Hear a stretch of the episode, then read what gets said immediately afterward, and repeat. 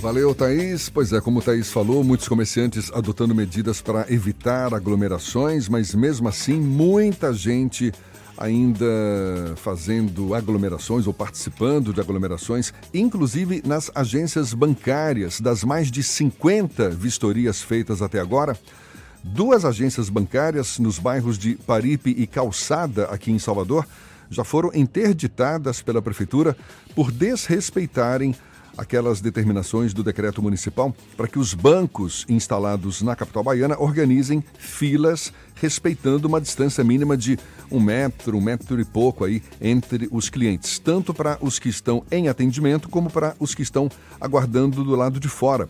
Isso tudo, a gente sabe, para evitar uma possível infecção do novo coronavírus. A fiscalização também continua para setores do comércio com o objetivo de evitar aglomerações nessa fase de pandemia. A gente fala mais sobre o assunto conversando agora com o secretário de Desenvolvimento e Urbanismo de Salvador, Sérgio Guanabara. Bom dia, secretário, seja bem-vindo. Bom dia, Jefferson. Bom dia a você, a Rodrigo, a Fernando e a todos os queridos ouvintes da nossa rádio Tarde FM Secretário, antes de mais nada, esclareça para a gente o que que está proibido de fato neste momento em Salvador em relação a aglomerações em espaços públicos por causa dessa pandemia. A gente está sabendo que bancos têm que é, formar filas com distância entre os clientes, a, a, os centros comerciais esses em, em, áreas públicas também que, que, que, evitem as aglomerações. Agora, o que está proibido de fato nesse momento? Ô Jefferson, é, o prefeito adotou diversas medidas desde o dia 14 de março. Né? É, uma das principais medidas, a primeira que ele tomou, foi exatamente evitar a aglomeração. Se você se lembrar, a primeira medida dele foi basicamente fechar os estádios de futebol. Né? Isso, essa medida tomada no sábado, é, onde nós já tínhamos no domingo o jogo seguinte do Vitória, e daí em diante foi a última, a última partida de futebol. A única, e suspendeu os eventos também. É, já limitou naquele momento os eventos até 500 pessoas.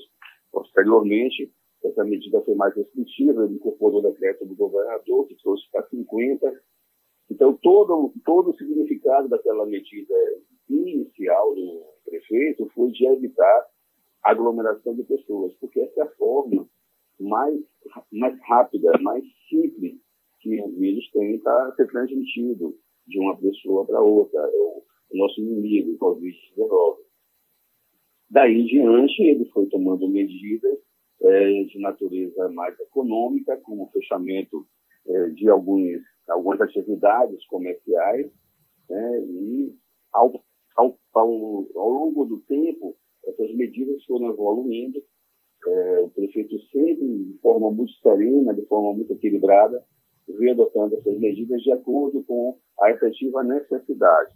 Então, Salvador hoje não teve é, local, ninguém está, o comércio não está fechado, como se diz.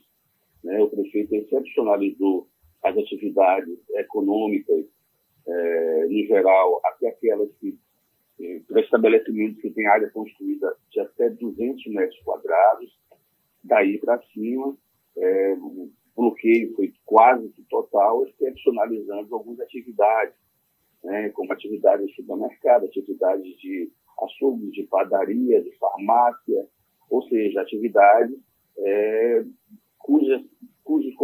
são essenciais à, à, à, vida das pessoas. Então, de fato, ele priorizou a essencialidade né, para que mantesse a atividade econômica aberta. O restante ele fechou, a exemplo de bares, restaurantes, shopping centers. Então, são medidas paulatinas, equilibradas, né, e que repercutiram positivamente no resultado é, dessa, dessa transmissão do, do coronavírus.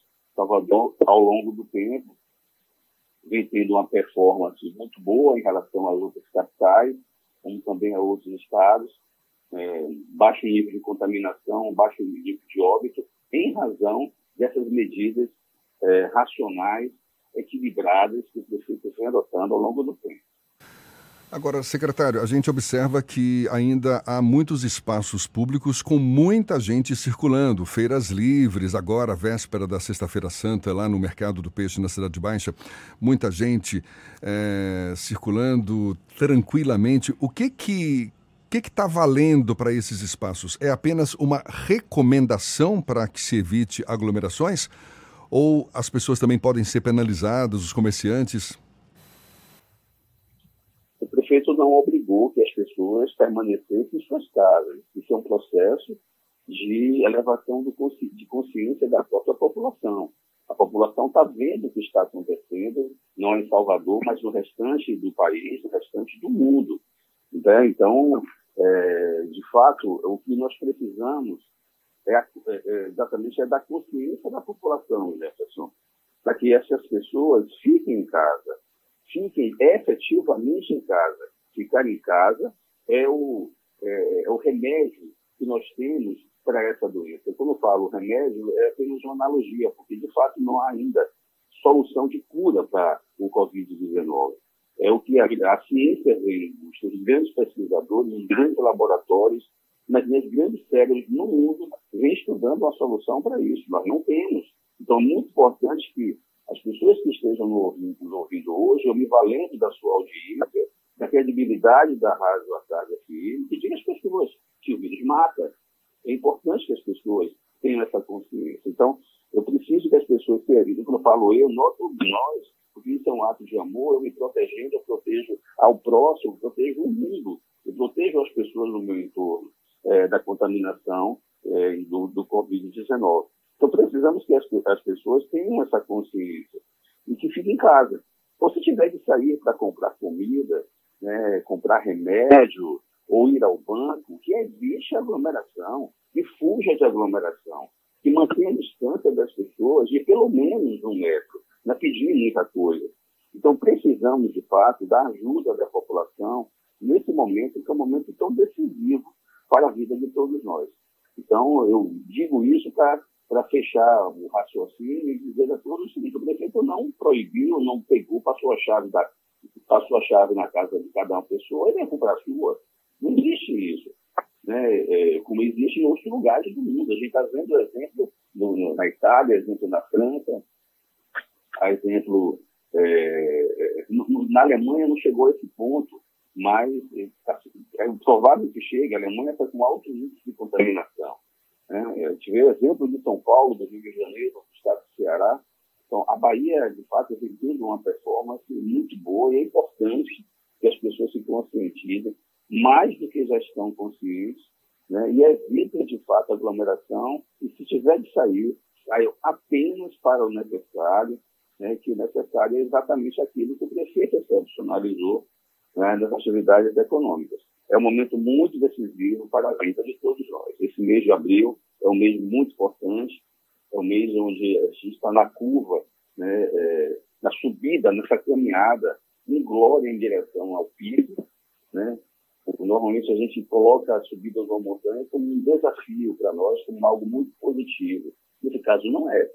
A gente está falando de percentual de contaminação, de quantidade, de volume de pessoas que estão se contaminando. Então, nós queremos chegar logo a esse pico. O pico é exatamente a definição de uma montanha, chegar lá em cima, a gente vai ter um platô. Né? O pico, no caso, é o limite de contaminação aqui em nossa capital. A gente precisa chegar logo a esse ponto, evitar essa, essa contaminação comunitária e dar tempo para que o poder público se estruture. E quando eu falo poder público, falo do município, falo do Estado. Nós estamos juntos Podemos ser ideologicamente diferentes, mas estamos juntos nessa luta. O governo do Estado, a prefeito, todos estão vendo a forma de o elevado equilíbrio que o governador do Estado vem tendo junto com o nosso prefeito em busca da proteção das pessoas. É muito importante que as pessoas se olhem né, e vejam como as pessoas que antes eram adversárias hoje são amigas. É muito importante, amigos, amigos no sentido de, de, de convergir em relação ao mesmo objetivo. Secretário, como funciona a questão das sanções das empresas que eventualmente descumprem as medidas restritivas da prefeitura. Algumas tiveram o alvará cassado de funcionamento, mas isso é indefinitivo? Como é que funciona? Elas podem voltar a funcionar no futuro? Naturalmente que sim, né, é, Fernando? É, agora, neste momento, a interdição e a cassação é por tempo indeterminado. Né? Então, o que a gente pede é que as pessoas não abram, eh, os estabelecimentos comerciais não abram as suas portas, porque se abrirem, eh, aqueles que estão proibidos, se abrirem, a CEDUR vai agir com muito rigor, né, não pode ser diferente, e vai caçar, como já estou ontem, eu assinei diversas cassações.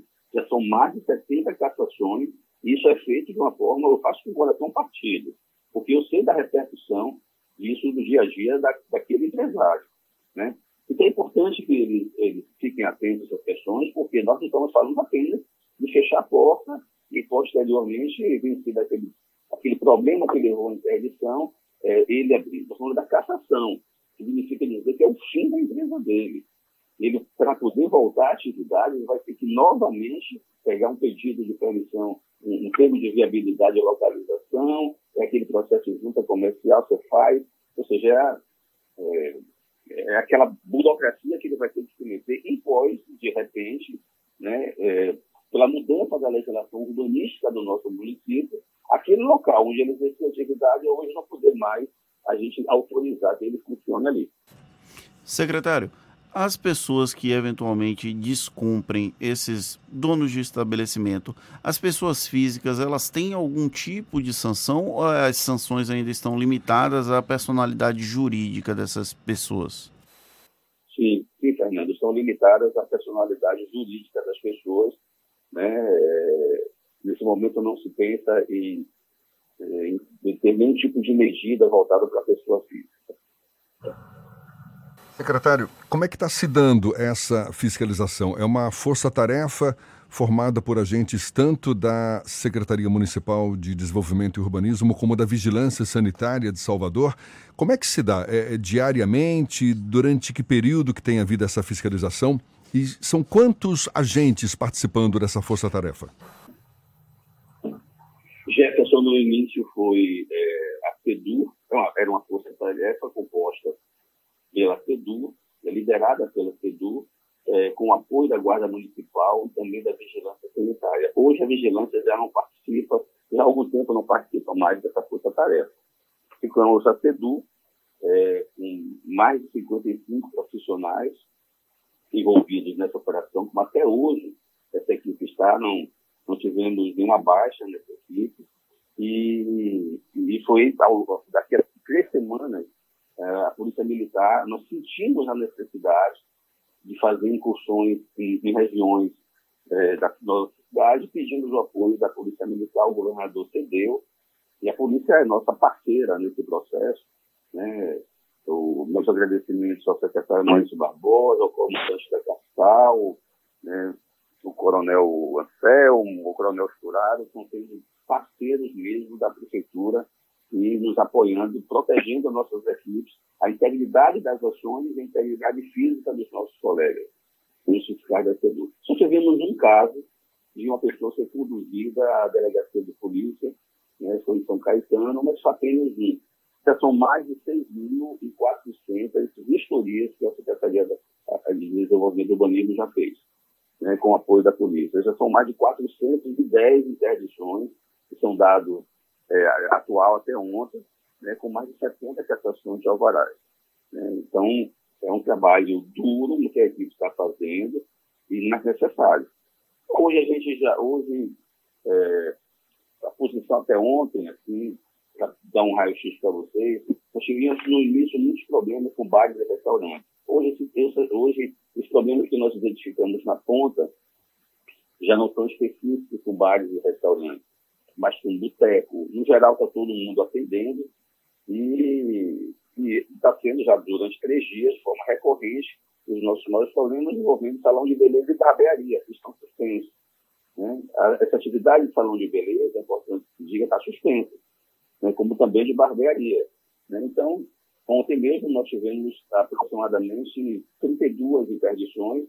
É uma quantidade que está se repetindo. É como se a gente tivesse chegado também ao pico de interdições. Já é o terceiro ou quarto dia consecutivo que a gente está limitado, limitado aí, ocasionalmente, né, circunstancialmente, a 32 interdições. Mas nós estamos fiscalizando a cidade toda.